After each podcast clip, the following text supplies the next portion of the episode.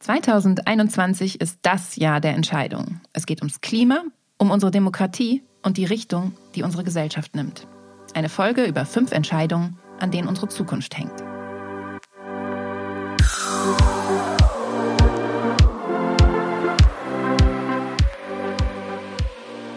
Theory of Change. Der Podcast für progressive Politik.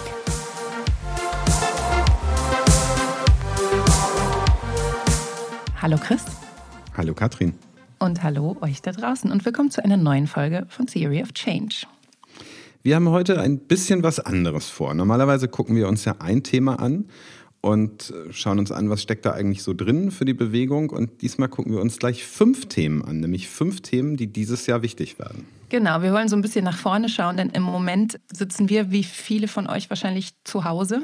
Wir arbeiten von zu Hause, die Kinder sind im Nebenzimmer und wir wissen, Corona wird uns eine ganze Weile noch beschäftigen. Aber es gibt Dinge, die in diesem Jahr entscheidend werden, die weniger mit Corona zu tun haben und die sollen nicht untergehen.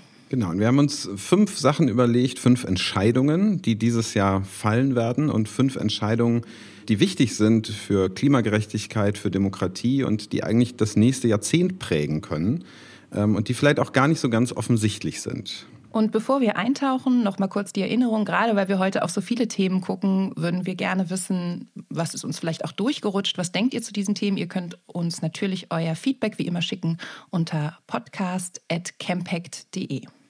Dann fangen wir doch mit dem ersten Thema an.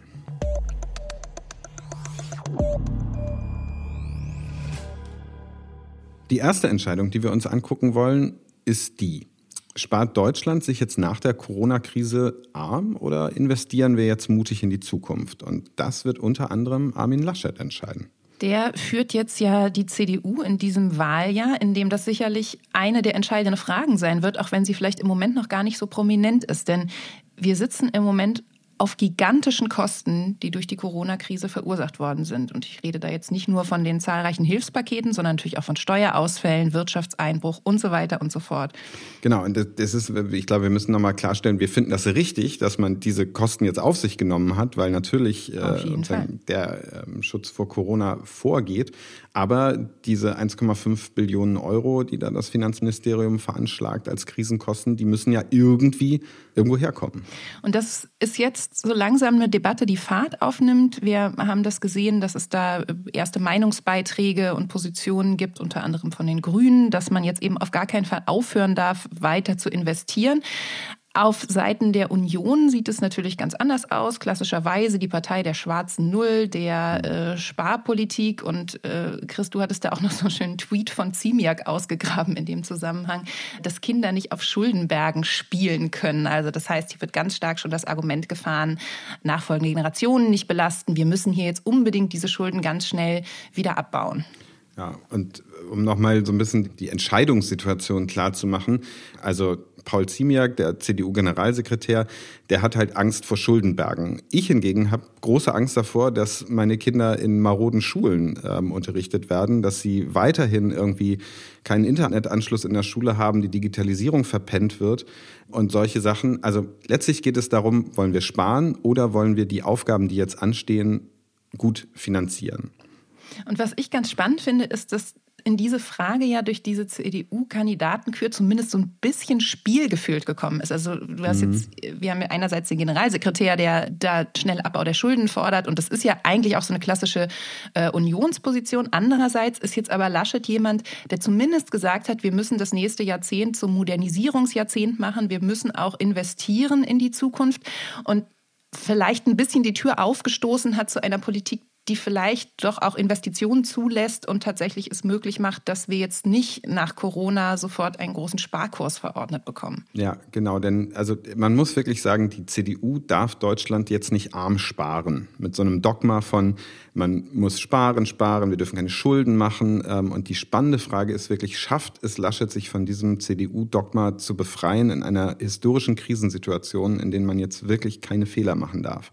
Und das ist doch dann auch eigentlich Aufgabe der Parteien, die nach der Bundestagswahl möglicherweise mit der Union dann auch über eine Koalition verhandeln. Also wenn es jetzt beispielsweise darum geht, das ist ja im Moment eine durchaus realistische Konstellation, dass äh, die Grünen mit der Union da zusammensitzen und über eine Zusammenarbeit verhandeln, dann muss es natürlich um so wichtige Themen wie Klimaschutz gehen, aber es muss eben auch darum gehen, können wir weiter investieren? Können wir vermeiden, dass wir uns arm sparen und all die wichtigen Investitionen ausbleiben, die Deutschland zukunftsfest machen? Ich glaube, du hast recht. Das ist echt eine große Gefahr, dass diese ganz entscheidende Frage, zum Beispiel bei schwarz-grünen Koalitionsverhandlungen, auch aus Bewegungssicht hinten runterfällt. Wenn dann alle nur darauf gucken, gibt es jetzt irgendwie genug Klimapolitik, äh, machen die was fürs 1,5 Grad Ziel ähm, und gleichzeitig aber ähm, die CDU sich mit ihrem Spardogma durchsetzt und dann gar nicht das Geld dafür da ist, um diese große Transformation anzugehen, dann hat man sich letztlich ein Eigentor geschossen.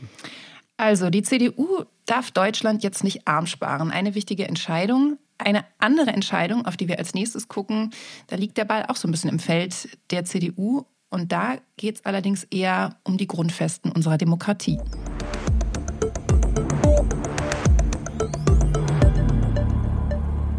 Die zweite Entscheidung, die dieses Jahr ansteht, fällt in Sachsen-Anhalt. Und dort wird sich zeigen, ob die Brandmauer zur AfD steht. Denn im Juni wählen die Menschen in Sachsen-Anhalt einen neuen Landtag. Wir haben ja in einer unserer vergangenen Folgen uns schon mal der politischen Situation in Sachsen-Anhalt gewidmet. Und jetzt bei der Wahl ist es allerdings so, dass tatsächlich nochmal im Raum steht, ob die Union die AfD durch die Hintertür mitregieren lässt. Also das Tabu bricht, dass die AfD Regierungsmacht bekommt. Ja, und so einen kleinen Sneak Preview haben wir da letztes Jahr ja schon bekommen, was nämlich passiert, wenn zum Beispiel, wie jetzt beim Rundfunkbeitrag, CDU und AfD sich doch annähern. Und da konnte man sehen, dass es auch in der CDU einfach echte Bestrebungen gibt von einigen Leuten, es doch mal auszuprobieren mit den Rechtsradikalen. Man muss jetzt sagen, dass die CDU auch in Sachsen-Anhalt natürlich einen Beschluss gefasst hat, nicht mit der AfD zusammenzuarbeiten, also sprich eine Koalition einzugehen. Und ich denke, das wird auch halten. Das wäre natürlich äh, kurz vor der Bundestagswahl auch ein politisches Desaster. Mhm. Allerdings gibt es eben die etwas softere Variante und mit der wird da durchaus geliebäugelt. Und das ist eine Minderheitsregierung der CDU, die sich dann von der AfD dulden lassen müsste. Und das ist insofern ja eine ziemlich spannende Parallele, weil ähm, wir erinnern uns, im Frühjahr gab es eine ja, etwas andere Situation in Thüringen, ähm, wo sich der Kemmerich mit Hilfe der AfD hat zum Ministerpräsidenten wählen lassen. Und da musste Annegret Kramp-Karrenbauer einschreiten. Und das war letztlich das Ende ihres CDU-Vorsitzes. Und die spannende Frage wird ja, wie wird Armin Laschet damit jetzt umgehen? Und wird er sich genauso daran die Finger verbrennen? Thüringen hat ja gezeigt, dass die Ostverbände der CDU da auch durchaus unabhängig von der Bundesunion agieren. Und das kann natürlich jetzt in Sachsen-Anhalt auch passieren. Zumal eben auch eine Minderheitsregierung der Union bei ganz vielen Themen eben auf die AfD angewiesen wäre, um ihre Politik durchzusetzen. Also die müssten zusammen stimmen bei so Themen wie innerer Sicherheit beispielsweise und müssten entsprechend natürlich auch Zugeständnisse an die AfD machen. Ja, und das ist eben total gefährlich, weil das eine abschüssige Ebene ist. Bei den Rundfunkgebühren hat man jetzt sich irgendwie so mit denen zusammen, äh, hat man dafür gesorgt, dass diese Rundfunkgebührenerhöhung gestoppt ist. Und das nächste ist dann die Duldung, dann kommt vielleicht doch irgendwo eine Koalition auf Landesebene und so weiter. Und deswegen gilt es bei jeder dieser Sachen ja total hart zu sein und die nicht wieder mit irgendwelchen Ausflüchten von, ja, wir haben zufällig die gleiche Position, da wird man doch wohl noch zusammen stimmen dürfen oder solchen Sachen durchkommen zu lassen, sondern wirklich hart zu bleiben. Ja, und ich finde, was entscheidend ist, ist letztendlich dieses Wording auch fast ein bisschen. Also es gibt eben diese Linie der CDU, wir arbeiten nicht mit der AfD zusammen. Und ich finde, es muss klar sein und kommuniziert werden, dass auch eine Duldung eine Form der Zusammenarbeit ist und dass man sich da nicht rausmauscheln kann. Und das ist letztendlich was, worüber die CDU in Sachsen-Anhalt natürlich zunächst nach der Wahl entscheiden wird. Die werden sicherlich zumindest mal mit diesem Gedanken spielen. Und diesen Punkt zu machen, auch eine Duldung ist eine Zusammenarbeit, der muss gesetzt werden, sowohl von der Bundesunion, der muss natürlich von den Medien gesetzt werden, aber auch von der Zivilgesellschaft. Also ich denke da an so Geschichten wie, wenn mit so einem Gedanken gespielt wird, dann braucht es eigentlich dieselben spontanen Proteste, wie es die in Thüringen damals gab bei dieser ja. ähm, Ministerpräsidentin-Wahl, weil wir wirklich diesen Aufschrei brauchen, damit es da keine Normalisierung gibt. Und das gilt ja auch für alle anderen Parteien. Also ich versuche mir gerade vorzustellen, was ist denn, wenn es im Bund dann auf Schwarz-Grün hinausläuft, von den Umfragen her, müssen die Grünen dann nicht auch sagen, also mit einer Partei, die mit der AfD zusammenarbeitet, weil sie sich von ihr dulden lässt, können wir doch keine Regierung bilden. Also da braucht es doch auch von allen anderen Parteien ziemlich klare demokratische Abgrenzung. Besonders schön wäre es natürlich, wenn diesen Spielchen von vornherein die Grundlage entzogen wird. In Sachsen-Anhalt geben das die Prognosen tatsächlich leider nicht her. Die AfD ist da gewohnt stark und auch stärker geworden nach der Debatte über die Rundfunkgebühren. Insofern werden wir uns da diesem Problem stellen müssen und letztendlich muss da die CDU entscheiden und die Gesellschaft sehr wachsam sein, ob tatsächlich diese Brandmauer steht und auch eine Duldung mit der AfD nicht stattfindet. Ja, und der beste Weg, wie wir die AfD möglichst klein halten, ist ja, indem wir über andere Dinge sprechen, also Themen, von denen sie gar nicht so sehr profitieren. Und ja, eins dieser Themen ist ganz sicher die Klimapolitik, die das dritte große Thema in dem kommenden Jahr werden wird. Unsere dritte Entscheidung. Eine ungewöhnliche Bundestagswahl entscheidet über den Klimaschutz und die wird ganz besonders ungewöhnlich wegen der ganzen Corona-Auswirkungen. Und zwar, da gucken wir gleich drauf, aber mir ist es wichtig nochmal zu sagen, die nächste Bundestagswahl ist wirklich im Grunde genommen die letzte, die eine Regierung ins Amt wählen kann, die in der Lage ist, noch Maßnahmen einzuleiten, um die Klimakrise aufzuhalten. Die nächsten zehn Jahre sind total entscheidend dafür, ob wir das hinkriegen. Und was in den nächsten vier Jahren an Grundlagen gelegt wird und welche Richtung eingeschlagen wird politisch, wird darüber entscheiden, ob wir irgendwie in die Nähe des Paris-Ziels noch kommen können. Ja, und ich höre ja ganz oft, wir wollen die Bundestagswahl zu einer Klimawahl machen. Und ich denke dann ganz oft, nee, die ist eine Klimawahl, ob wir das wollen ja, oder nicht. Also ich glaube, die Entscheidung, die wir treffen können, ist, äh, nehmen wir bei dieser Wahl sozusagen die Herausforderung an und sagen, ja, da wird über die Klimapolitik und damit über das Klima der nächsten Jahrzehnte entschieden oder Jahrhunderte letztlich. Oder ignorieren wir das einfach und reden über was anderes. Aber über das Klima entschieden wird da so oder so. Auf jeden Fall. Und das wird in diesem Jahr allerdings, wenn du sagst, machen wir das irgendwie, nehmen wir diese Herausforderung an, gehen wir dieses Thema an, streiten wir für eine gute und ambitionierte Klimapolitik, es wird uns dieses Jahr alles andere als leicht gemacht. Wir sitzen ja auch in unseren Runden und überlegen schon, was machen wir zur Wahl. Wir sprechen mit vielen Akteuren. Und eine ganz große Frage ist, können wir zum Beispiel sowas wie eine große Klimademo vor dieser Wahl überhaupt machen wegen Corona? Ja, das war so ein ganz klassisches Bewegungsevent. Man macht irgendwie eine Woche vor der Bundestagswahl oder vor irgendeiner anderen Wahl. Ich glaube, das letzte Mal hat das sehr gut funktioniert vor der Europawahl, ähm, mhm. wo man einfach eine große Demo macht und damit das Thema nochmal bei allen Menschen in die Köpfe holt, dadurch, dass es dann in der Tagesschau läuft und so. Und dann damit möglicherweise noch irgendwie Einfluss auf die Wahl nehmen kann. Und das ist dieses Jahr höchst fraglich, ob das so wird funktionieren können. Einerseits eben, weil die Frage ist, ob wir überhaupt Großdemos machen können, aber andererseits auch, weil dieses Timing, was man oft hat, man macht das so kurz vor der Wahl, um das Thema nochmal wirklich allen Leuten in Erinnerung zu rufen, das hängt ja ganz stark davon ab, dass der Großteil der Leute am Tag der Bundestagswahl auch zu den Wahllokalen geht und dann abstimmt. Und das könnte in diesem Jahr durch Corona auch ganz anders werden, weil viel mehr Leute Briefwahl benutzen werden, um abzustimmen. Genau, das kann echt gut sein, dass äh, zwei Wochen vor der Wahl schon ein Großteil der WählerInnen, also wie sich das in den USA gezeigt hat, ja gerade auch der progressiven äh, WählerInnen, einfach schon wird abgestimmt haben und der Zettel ist schon im Briefkasten und liegt schon irgendwo beim Bundeswahlleiter rum. Und es ist wirklich eine große Herausforderung, denn diese Wahl, ich sage es nochmal, wird darüber entscheiden, ob wir die Klimakrise noch in den Griff kriegen können. Und uns als Bewegung fehlen so ein bisschen die Instrumente oder wir müssen zumindest jetzt gerade sehr viel darüber nachdenken, mit welchen Instrumenten wir das Thema trotzdem hochziehen können, auch angesichts dieses sehr ungewöhnlichen Wahljahres. Ja, ich glaube, eine Folge wird doch sein, dass das Ganze stärker ins Netz wandert. Also das, ich meine, das ist sowieso so eine Tendenz, aber dass der Wahlkampf einfach viel stärker ähm, ins, ähm, ja, ins, in die sozialen Medien, ähm, auf Videoplattformen und so weiter laufen mhm. wird, dass es deswegen doch eigentlich auch entscheidend ist, dass wir uns da mehr einbringen. Total. Und einerseits ist es eine Chance, andererseits habe ich natürlich sofort Angst, wenn es um Wahlkampf im Netz geht, weil damit natürlich diese ganzen Phänomene, die wir jetzt auch aus den USA kennen, Fake News, Verschwörungsideologien und Geschwurbsel, all das wird natürlich eine Rolle spielen und das sehen wir auch im Corona-Jahr, dass dadurch die gesamte Corona-Politik und der Umgang unserer Gesellschaft miteinander nochmal ganz anders politisiert und instrumentalisiert auch wird. Also mhm. all das sind Herausforderungen, die diesen Wahlkampf besonders und auch besonders schwer für uns machen werden den letzten Punkt finde ich nochmal spannend. Bis jetzt erleben wir ja, dass unter den meisten politischen Akteuren nicht so richtig viel Debatte darüber stattfindet, wie stark jetzt Corona-Maßnahmen ausfallen sollen. Also die finden eher zwischen verschiedenen MinisterpräsidentInnen statt und weniger zwischen Parteigrenzen, wenn man jetzt mal die AfD mhm. sozusagen rausrechnet und einpreist, dass die FDP halt als Oppositionspartei gerade um Profilierung bemüht ist, äh, dann gibt es da gar keine so starke Diskussion drum. Und ich glaube, eine Gefahr für diese Klimawahl ist wirklich,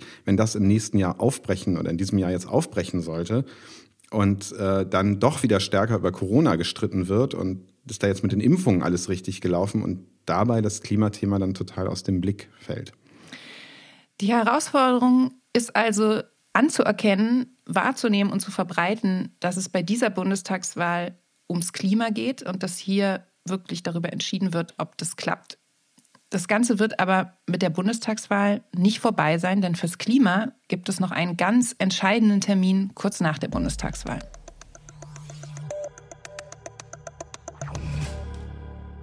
Die vierte Entscheidung in diesem Jahr fällt Anfang November. Bei der nächsten Klimakonferenz in Glasgow wird über eine Trendwende beim Klimaschutz entschieden.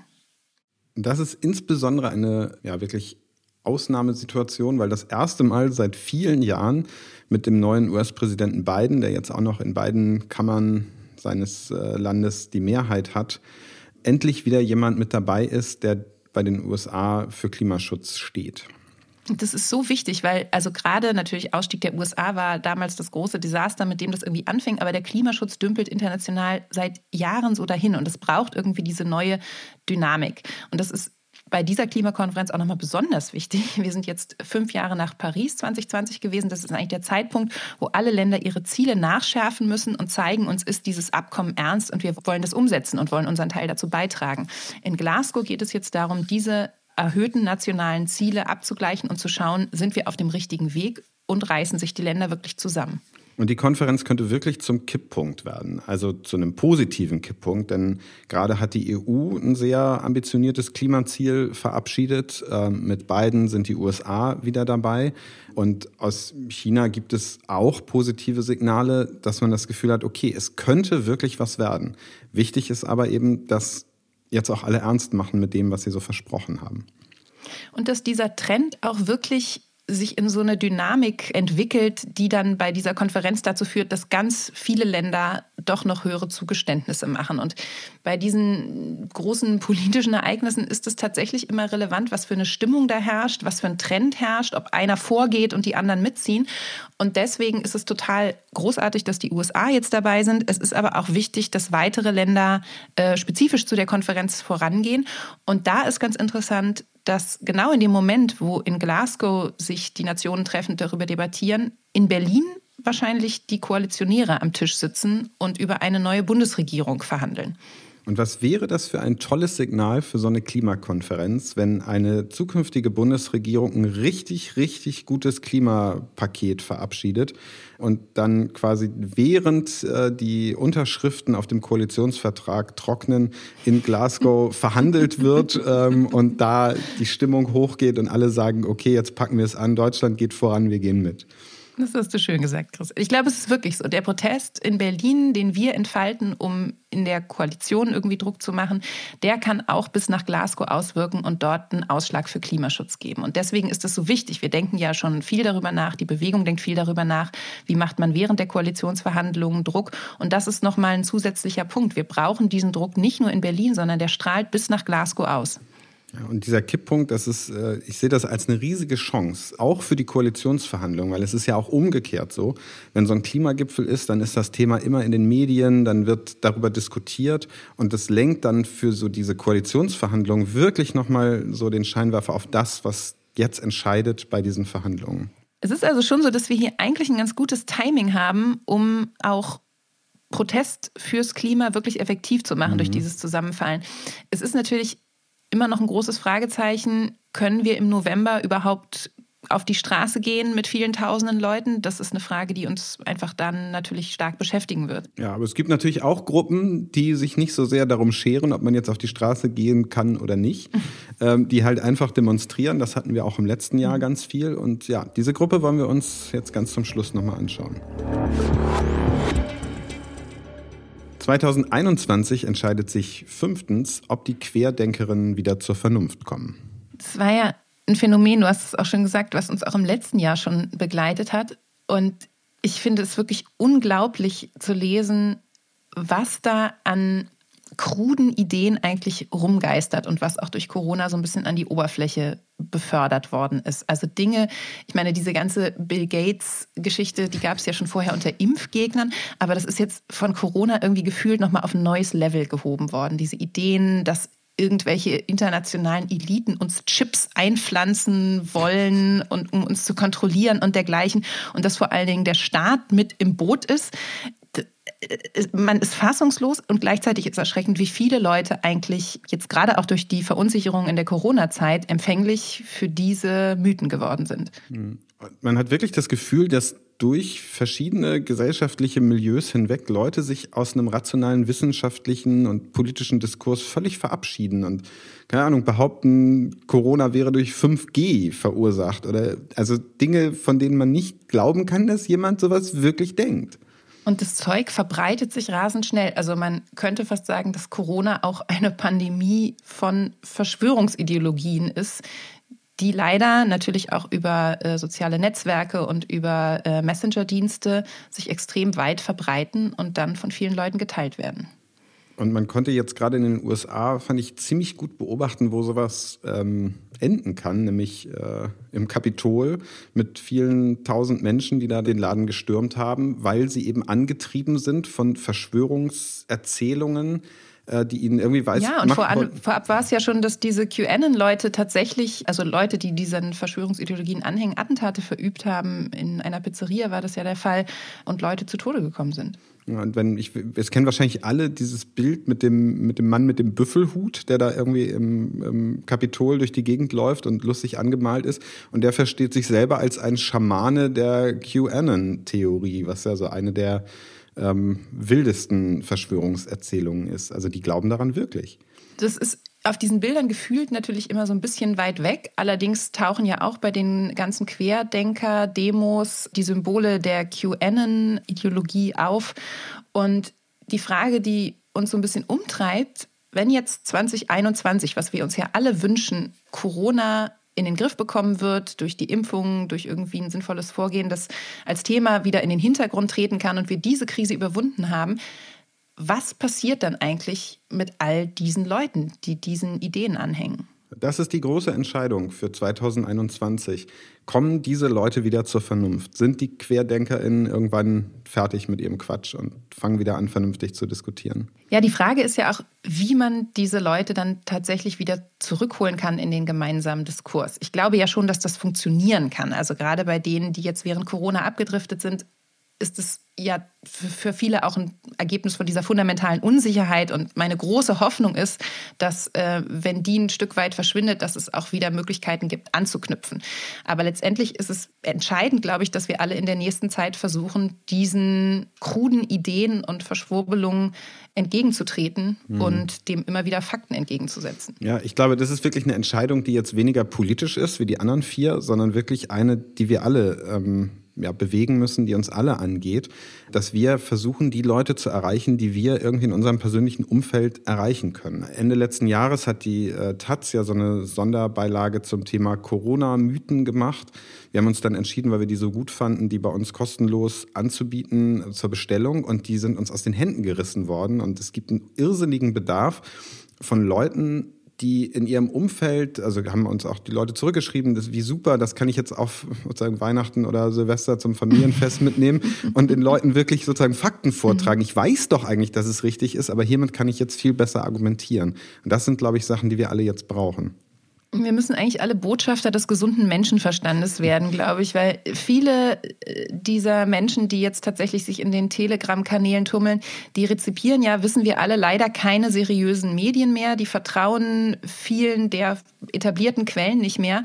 Die vertrauen aber oft den Leuten, die sie kennen und zu denen sie ein persönliches Verhältnis haben. Und insofern stimmt es schon, dass das auch unsere Aufgabe jetzt ist, ähm, das zu tun. Ja, eigentlich müsste man doch sagen, wenn Corona so eine Pandemie der Verschwörungsideologien ist, dann brauchen wir jetzt als nächstes so eine Impfung gegen Schwurbler. Also nachdem wir die Impfung gegen das eigentliche Virus haben, brauchen wir jetzt eine Impfung dagegen, dass die Leute nicht mehr diesen ganzen Quatsch brauchen. Und wir müssen dieses Vertrauen wieder aufbauen, dass die Leute zuhören.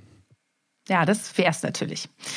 Ähm die wird es wahrscheinlich nicht geben. Insofern hängt es weiterhin an uns, ob äh, die QuerdenkerInnen zur Vernunft kommen in diesem Jahr. Eine der vielen Herausforderungen, denen wir uns, glaube ich, stellen müssen in diesem Jahr der Entscheidungen. So, Chris, 2021 stehen also einige Entscheidungen an, die wirklich, man muss sagen, eigentlich die politische Landkarte in Deutschland verändern können und natürlich auch über Zukunft unserer Gesellschaft und des Planeten entscheiden. Boah, das hört sich echt richtig groß an. Lass uns noch mal kurz zusammenfassen. Was sind die fünf Entscheidungen dieses Jahr? Also die erste, die wir uns angeschaut haben, wohin geht die CDU und wird die sozusagen bei ihrem Spardogma bleiben oder endlich bereit sein, jetzt mutig zu investieren in das kommende Jahrzehnt? Die zweite Entscheidung fällt dann in Sachsen-Anhalt und irgendwie auch von der CDU, aber auch von uns allen. Denn es geht darum, steht die Brandmauer zur AfD und wird sich durchsetzen, dass auch eine Duldung durch die AfD eine Zusammenarbeit ist und damit von der CDU nicht eingegangen werden kann. Drittens schaffen wir es, deutlich zu machen in der gesamten Gesellschaft vor der Wahl, in den Wochen vor der Wahl, trotz der ungewöhnlichen Corona-Bedingungen, dass diese Wahl eine Klimawahl ist, ob wir es wollen oder nicht. Und viertens werden wir das auch nach der Wahl weiter tun können, wenn es nämlich im November in die Koalitionsverhandlungen und in die wahrscheinlich bedeutendste Klimakonferenz seit Paris geht. Und wir durch unseren Protest in Berlin ein Zeichen senden können, was dem Klimaschutz international und in Deutschland zum Durchbruch verhilft. Und schließlich ist es fünftens die spannende Frage, kriegen wir es hin, dass die äh, Querdenkerinnen, die Corona-Kritikerinnen endlich wieder zur Vernunft kommen? Das wird ein volles Jahr. Wir wälzen hier bei Campact jede Menge Entscheidungen und Strategien. Wir denken viel an diesen Punkten rum. Die werden unsere Arbeit in diesem Jahr bestimmen, wahrscheinlich neben vielen anderen Themen. Aber letztendlich wird es für uns ein volles Jahr, in dem sich ziemlich viel entscheidet. Was wir uns allerdings vornehmen, ist, dass wir äh, euch, wenn ihr das mögt, ähm, auf der Reise durch dieses Jahr mitnehmen in diesem Podcast. Und wir wollen uns viele von diesen Fragen, die wir heute nur kurz angerissen haben, über das Jahr hinweg immer wieder angucken und darüber diskutieren, wo stehen wir da eigentlich, was können wir tun, um diese Entscheidungen zu beeinflussen. Wir sind natürlich auch immer daran interessiert zu wissen, was ihr darüber denkt. Und ähm, wir haben eine E-Mail-Adresse podcast.campact.de. Unter der könnt ihr uns euer Feedback schicken. Da freuen wir uns total. Und wenn es euch gefällt hier im Podcast, dann abonniert doch gerne den Podcast auf den üblichen äh, Plattformen. Dann werdet ihr auch immer darüber informiert, wenn es was Neues gibt. Und für diese Folge, die zugegebenermaßen ziemlich viele Themen gestreift hat, findet ihr natürlich in den Show Notes dann wieder Links und Infos, um etwas mehr in die Tiefe zu gehen. Und Chris, wie schaust du aufs nächste Jahr?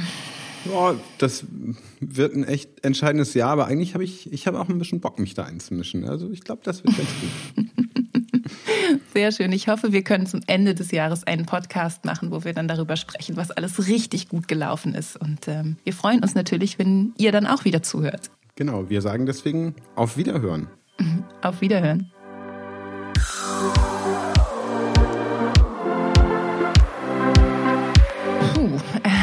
Irgendwie ist so ein Podcast zu kurz für all das, was man eigentlich sagen Ja, ich fand das echt schwer auszuwählen.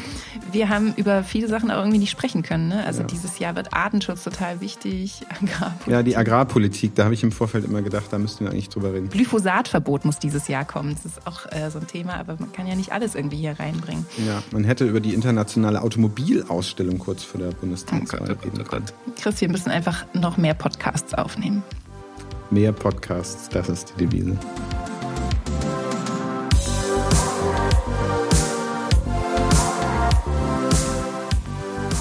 Theory of Change ist der Podcast von Campact, der Bürgerinnenbewegung für progressive Politik. Die Redaktion haben Katrin Beushausen und Chris Mietmann und die Produktion macht Studio Lärm.